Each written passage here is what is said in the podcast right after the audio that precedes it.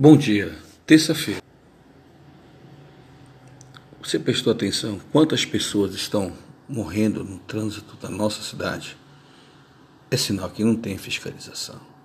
É sinal que, os, que a CEMOB os agentes de trânsito não estão fazendo o seu trabalho. Não tem gestão, não tem planejamento.